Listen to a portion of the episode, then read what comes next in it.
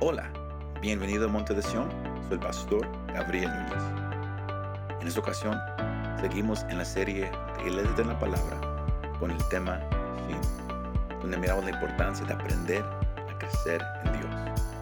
Espero que esta mensaje te anime y te fortalezca.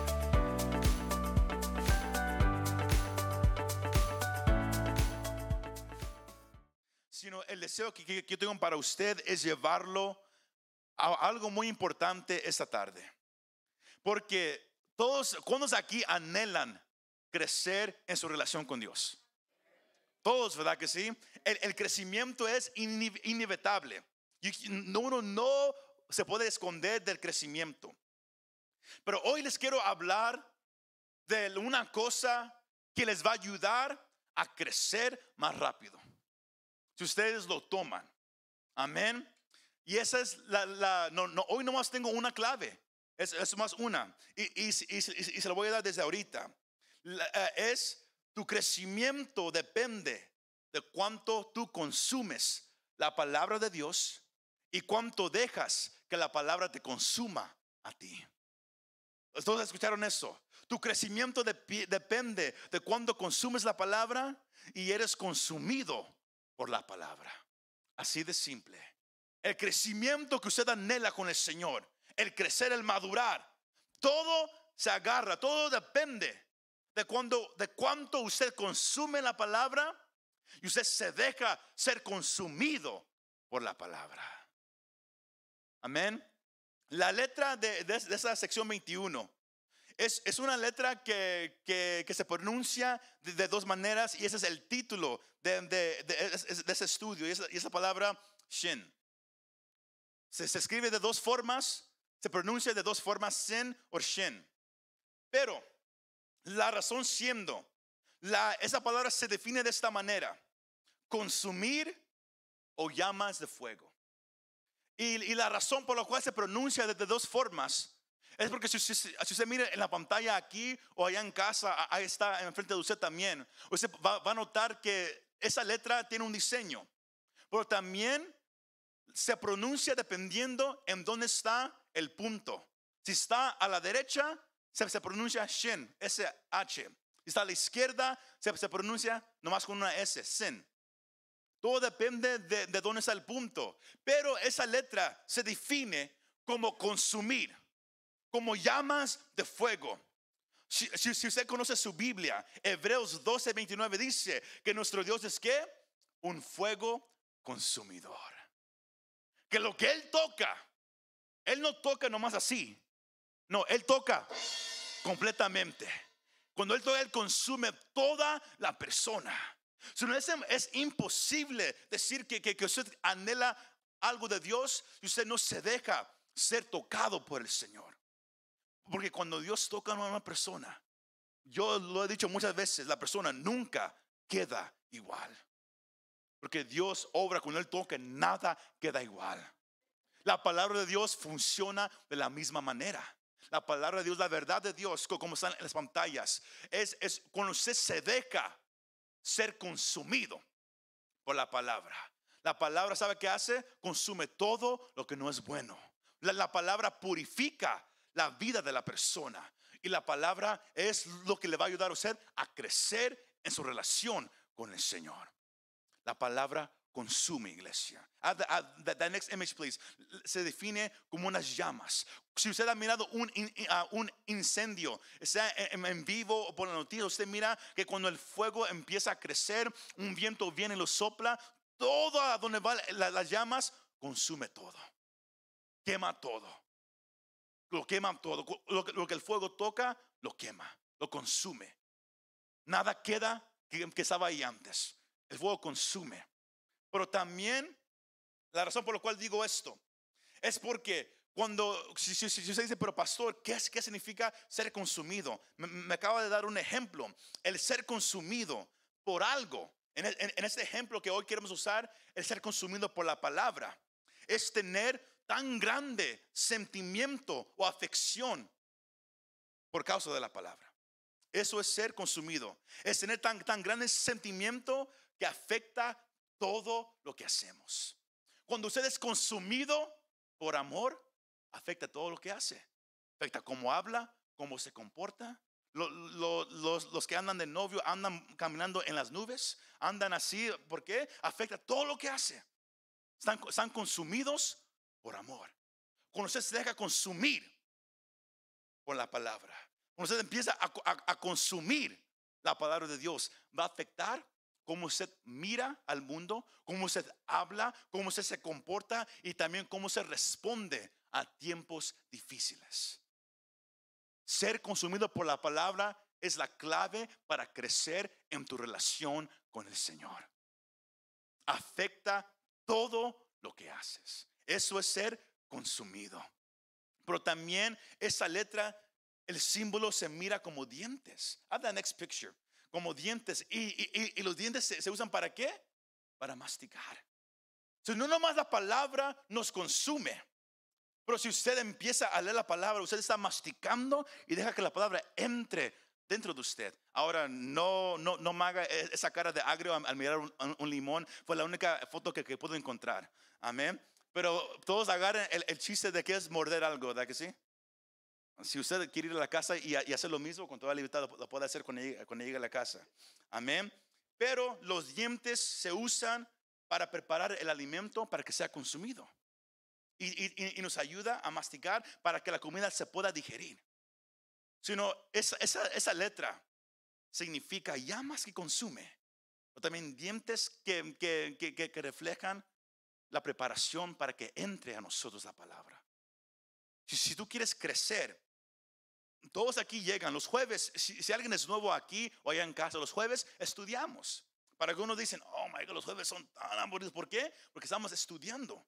Y si usted no conoce a la persona de la cual estamos aprendiendo, usted, usted dice, ¿por, qué soy aquí?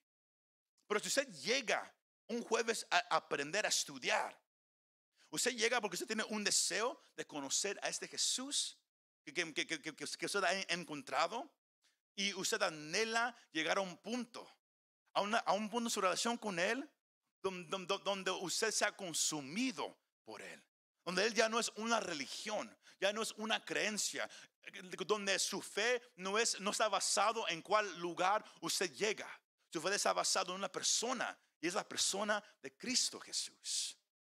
Pero la palabra es, la, es el arma que el Señor nos ha dado.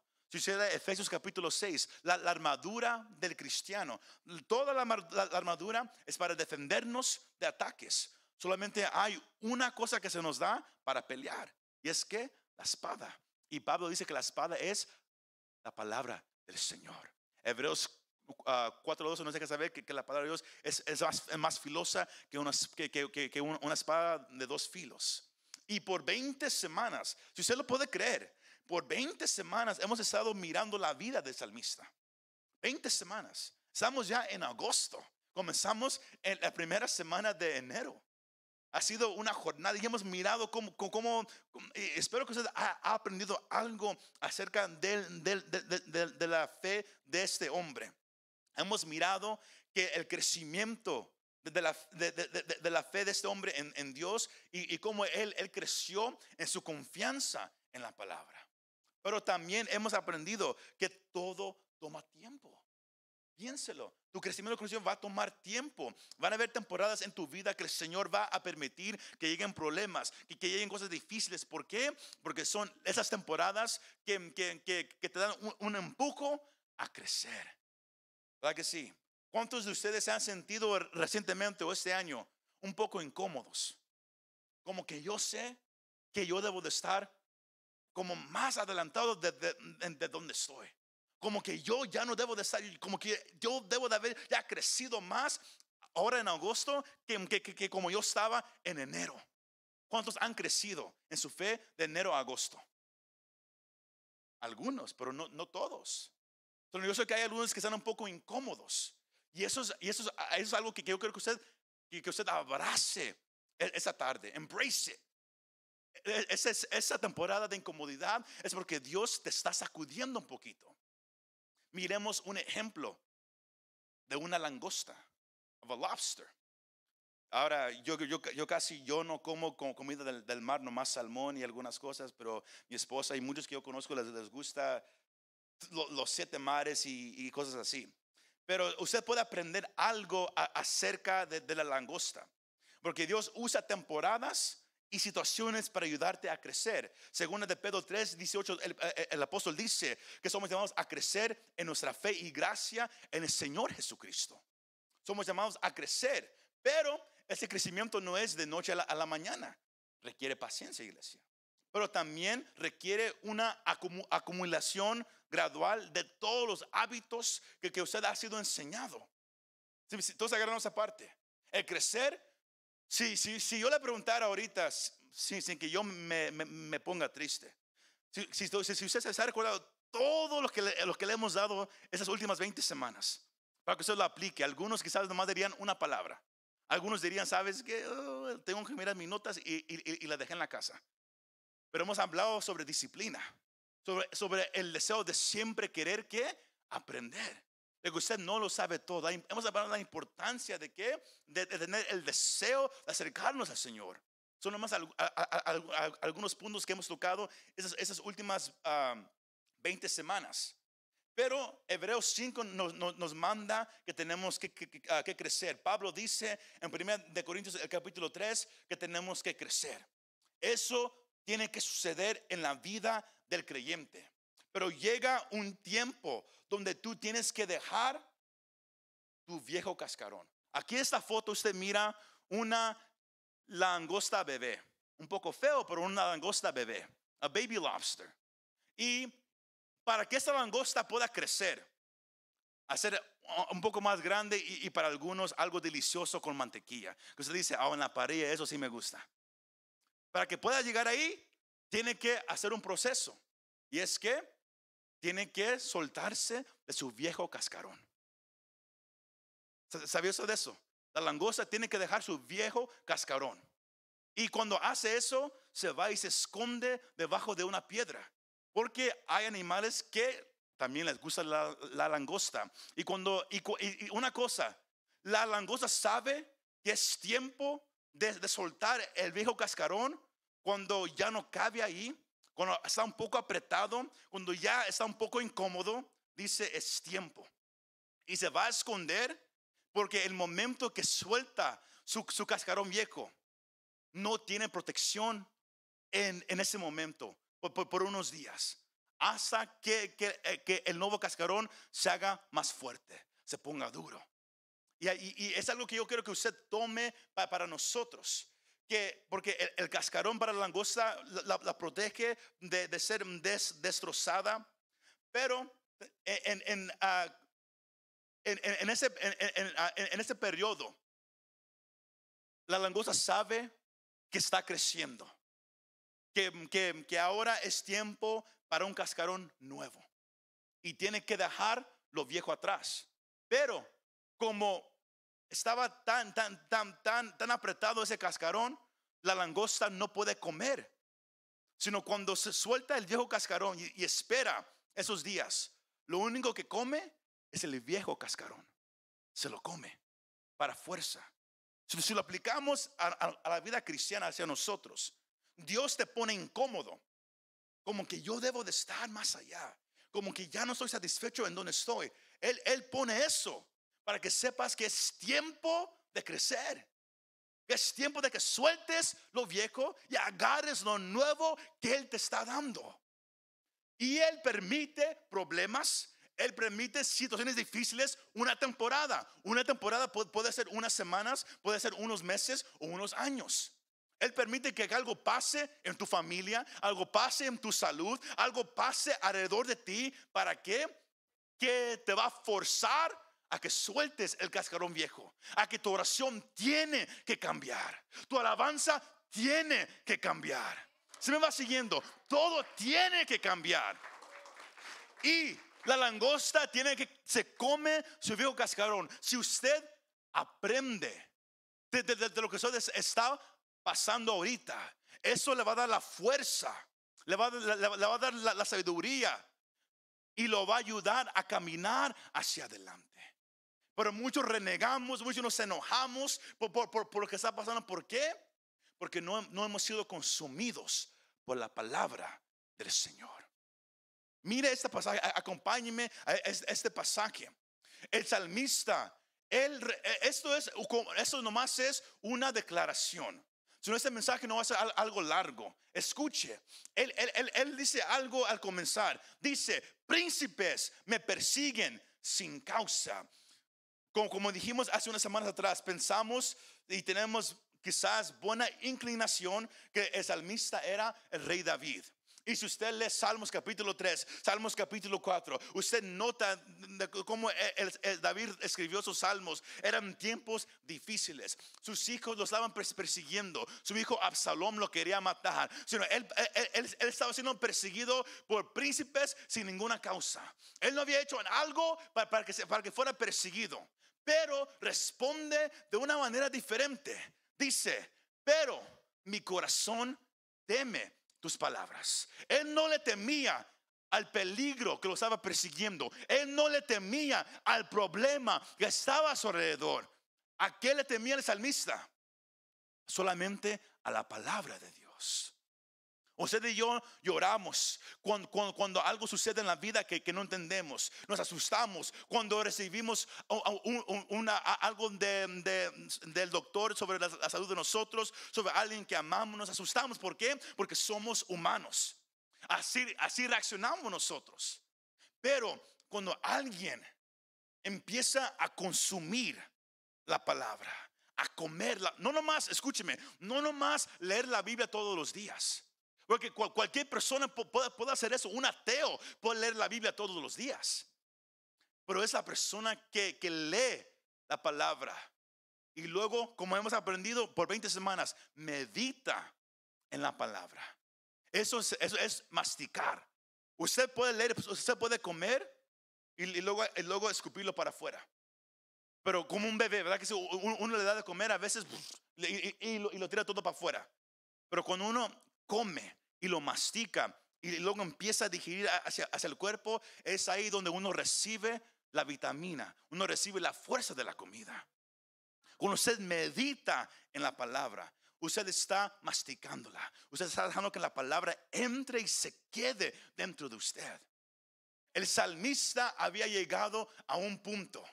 Y el punto a donde él había llegado es que, es que la palabra cambió la verdad de- salmista.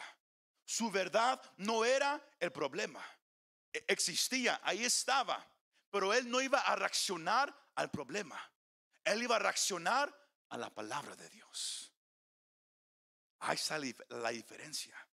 Que muchos reaccionamos al problema, a la enfermedad, a la, a a la- situación en el matrimonio, en la familia, reaccionamos. De vez de responder conforme a la palabra. Pero ¿por qué re- reaccionamos al problema y no actuamos conforme a la palabra? Porque todavía no hemos sido consumidos por la palabra de Dios. El salmista, él, él fue consumido. La palabra, como dijimos, afectó toda área del salmista. Como él hablaba, cómo él se comportaba, pero también cómo él respondía, cómo él reaccionaba a, noticias malas, a peligro. La palabra transformó cómo él respondía. La palabra de Dios es fuerte, iglesia. Y yo sé que usted lo sabe. Yo sé que usted sabe que la palabra es más filosa que una espada de dos filos. Yo sé que usted lo ha escuchado. Pero lo cree usted. Él dijo, me persiguen sin causa. Pero mi corazón solamente teme tus palabras. Porque tú eres un Dios verdadero, un Dios grande. Y yo sé que tú nunca me has dejado y nunca me vas a dejar. Y si tú estás conmigo, como dijo Pablo, como dijo David, si Dios es conmigo, ¿qué me puede hacer el hombre? ¿Quién contra mí?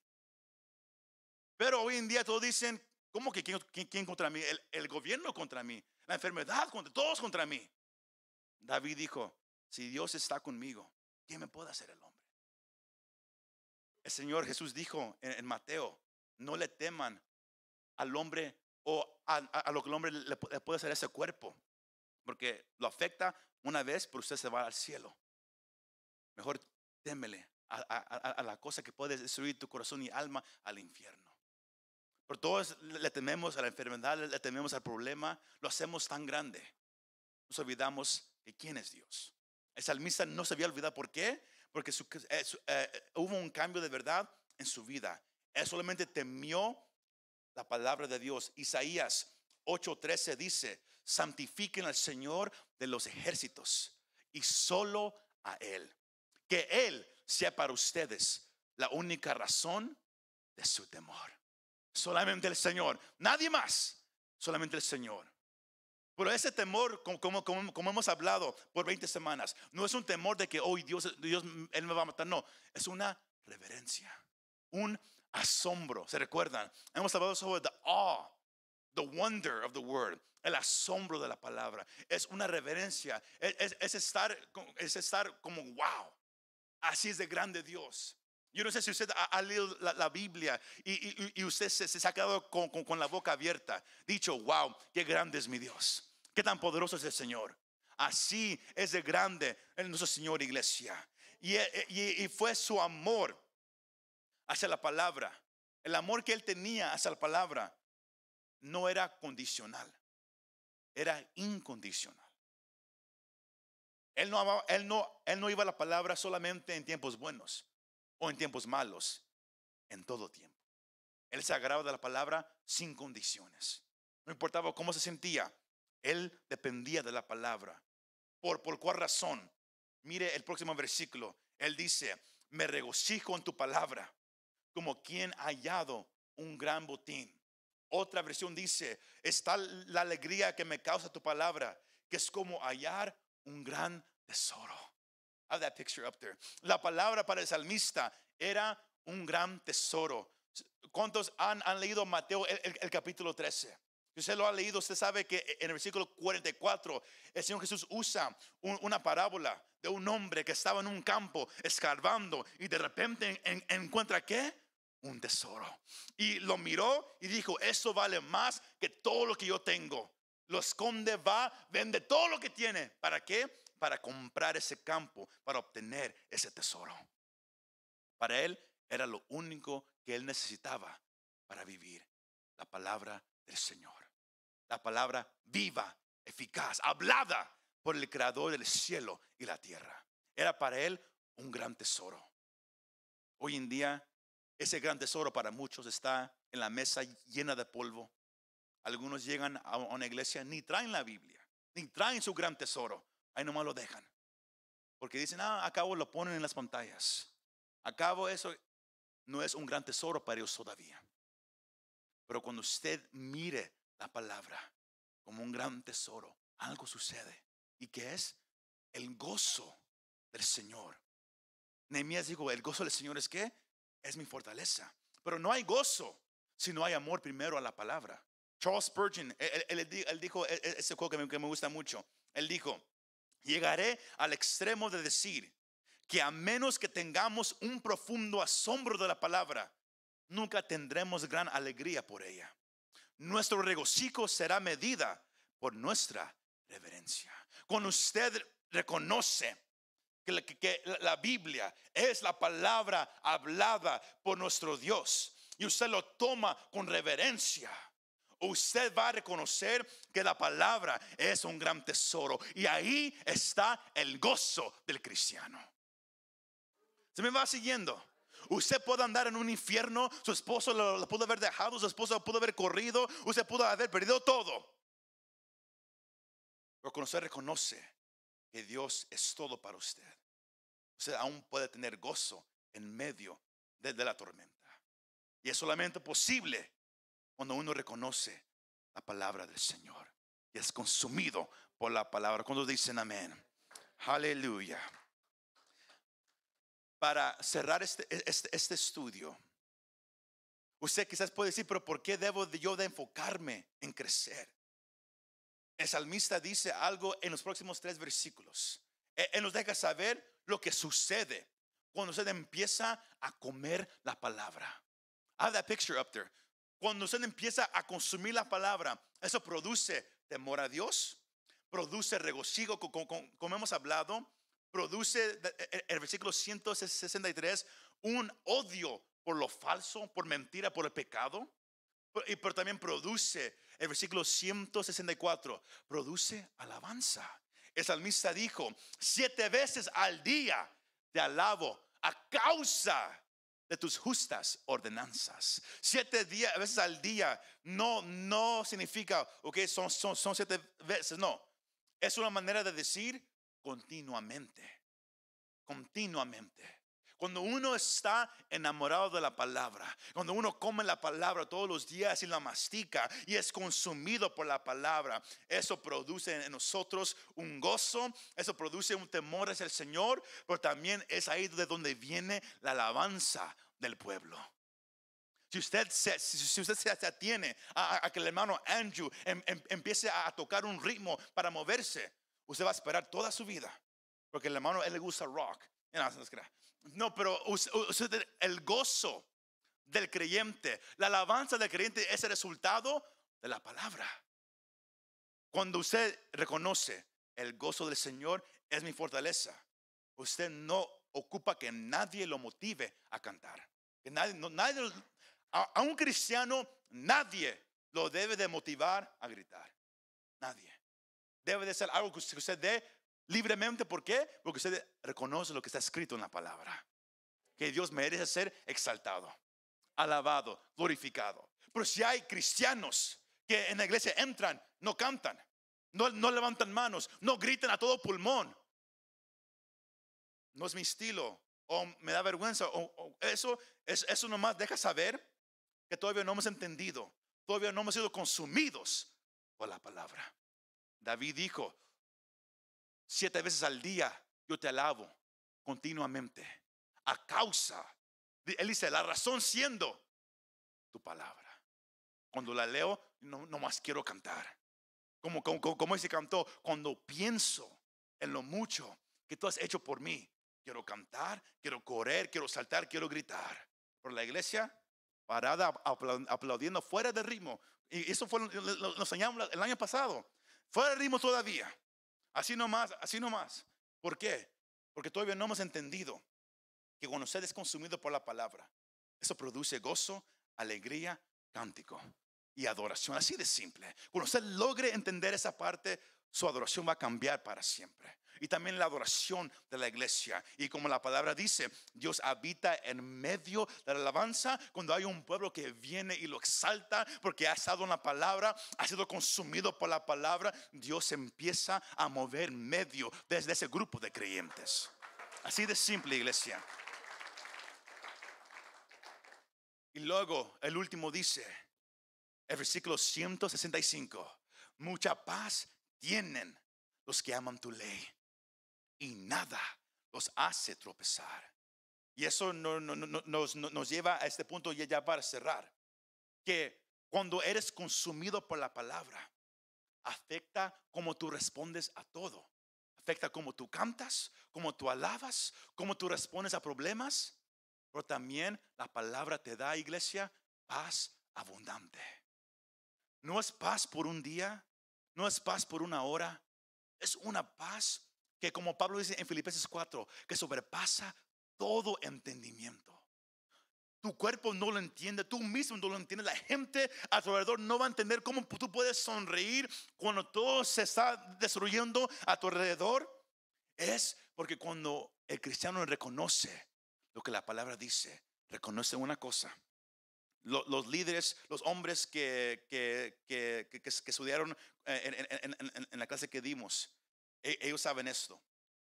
La- la mayoría aquí ha escuchado esta palabra, que Dios es soberano. Si alguien no sabe qué significa, es que Dios está en control de todo. Y cuando tú reconoces que Dios es soberano, puedes acostarte en paz.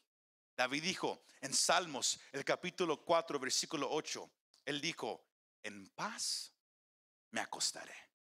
Y así también dormiré. Porque solo tú, Señor, me haces vivir seguro. Uno lee y uno dice, wow, suena bonito. Pero cuando usted, está diagnosticado con, algo terminal, cuando alguien en su familia está al- algo difícil, está en adicción, y usted, mira con cómo su vida se está destruyendo, no es tan fácil gozarnos en ese versículo. Pero para la persona que consume la palabra, la palabra afecta todo en la persona, aún como responde. Y por eso eh, David dijo, tu palabra me da paz abundante y nada me hará tropezar. ¿Qué significa? Nada me va a asustar tanto que yo me voy a caer. Nada me, me va a hacer perder sueño.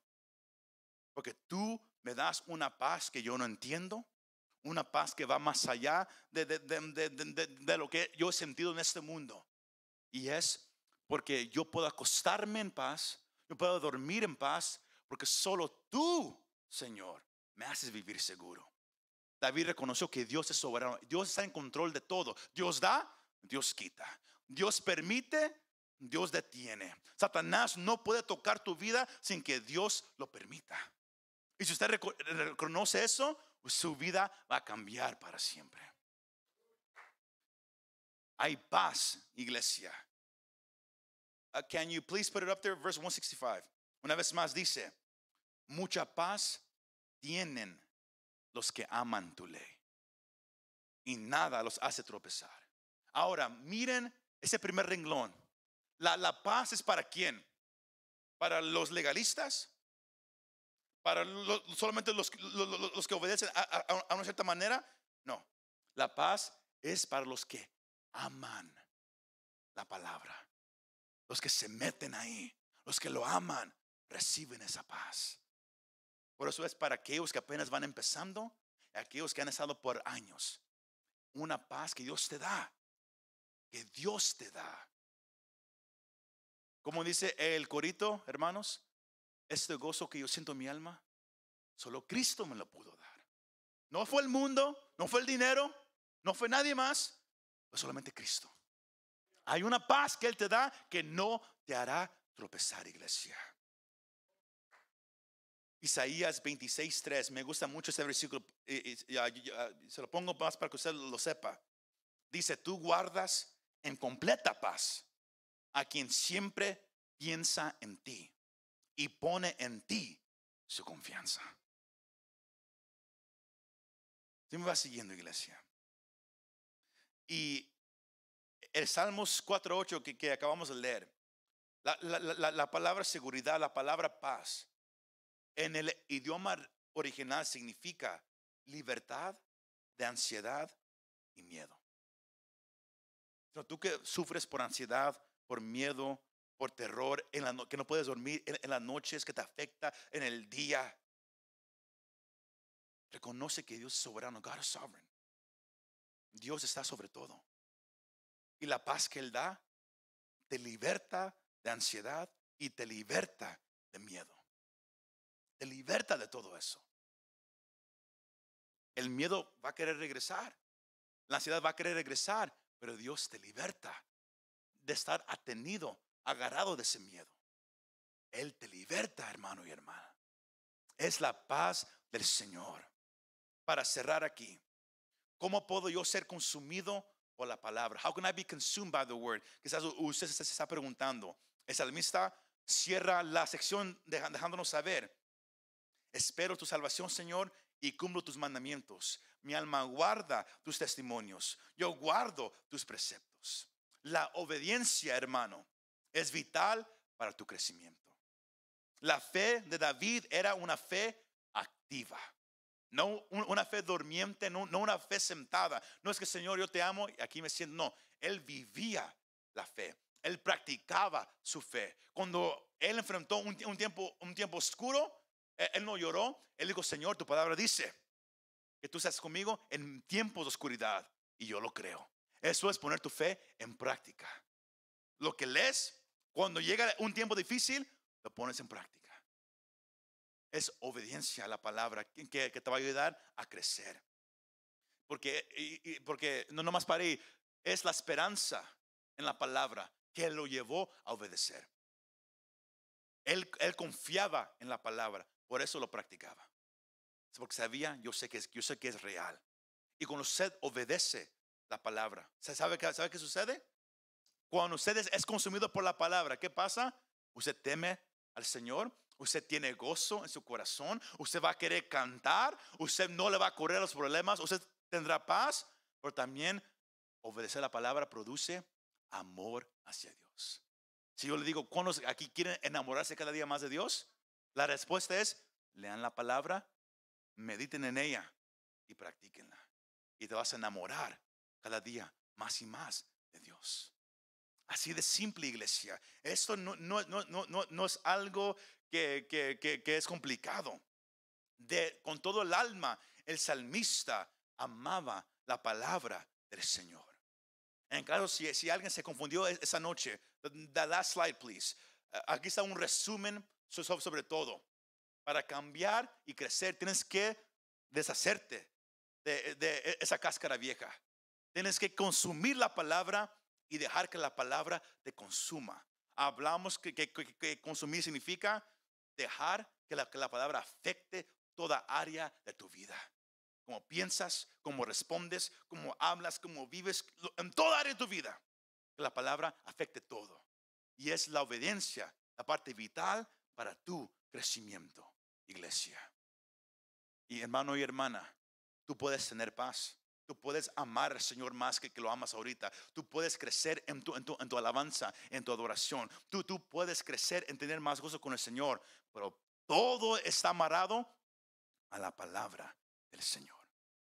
Tienes que ser consumido por la palabra. Tú la tienes que consumir, tú la tienes que comer. Pero dejar que la palabra te consuma. Entonces agarramos aparte. Al leerla y, y meditar, estás comiendo, estás masticando. Pero ahora deja que la palabra haga su trabajo en ti. Dios es poderoso, iglesia. Pongámonos de pie todos juntos. Es hermosa tarde. Come on over, guys. Robert Tuttle dijo esto. El caminar cristiano es muy parecido a andar en bicicleta. ¿Avanzas o te caes? Los que, los, que son padres quizás le enseñaron a sus hijos a usar, a usar una, bici, ¿verdad que sí? Los ponían, era, los empujaban, llegaban un ratito y luego se caían y decían, ya no quiero, yo ya no quiero. Los seres humanos decían, no, otra vez, otra vez, hasta que lo agarraron y luego empezaron a avanzar. Así es el caminar cristiano. Usted que, que, que va empezando, a veces diciendo como que vas y luego te caes. Llegas a, llegas a una distancia, ok, ya la agarré y pum, te caes otra vez. Levántate, ponte en la, bici y empieza a darlo otra vez. Empieza a darlo otra vez. Tú puedes crecer en tu caminar con el Señor. Tú puedes ir desde el punto allá abajo y subir a un punto más alto. Tienes que consumir la palabra y dejar que la palabra te consuma a ti. El gozo, el cántico, la adoración, la paz, el amor se encuentra en la palabra del Señor. Por eso es ese libro, es el libro más precioso que existe. Muchas gracias por escuchar este mensaje. Si te gustó este mensaje, compártelo con tus amigos y familiares. Para saber más de nuestro ministerio, visítanos montedesion.com o también puedes bajar nuestra app para el teléfono. Que Dios te bendiga y nos vemos la próxima vez.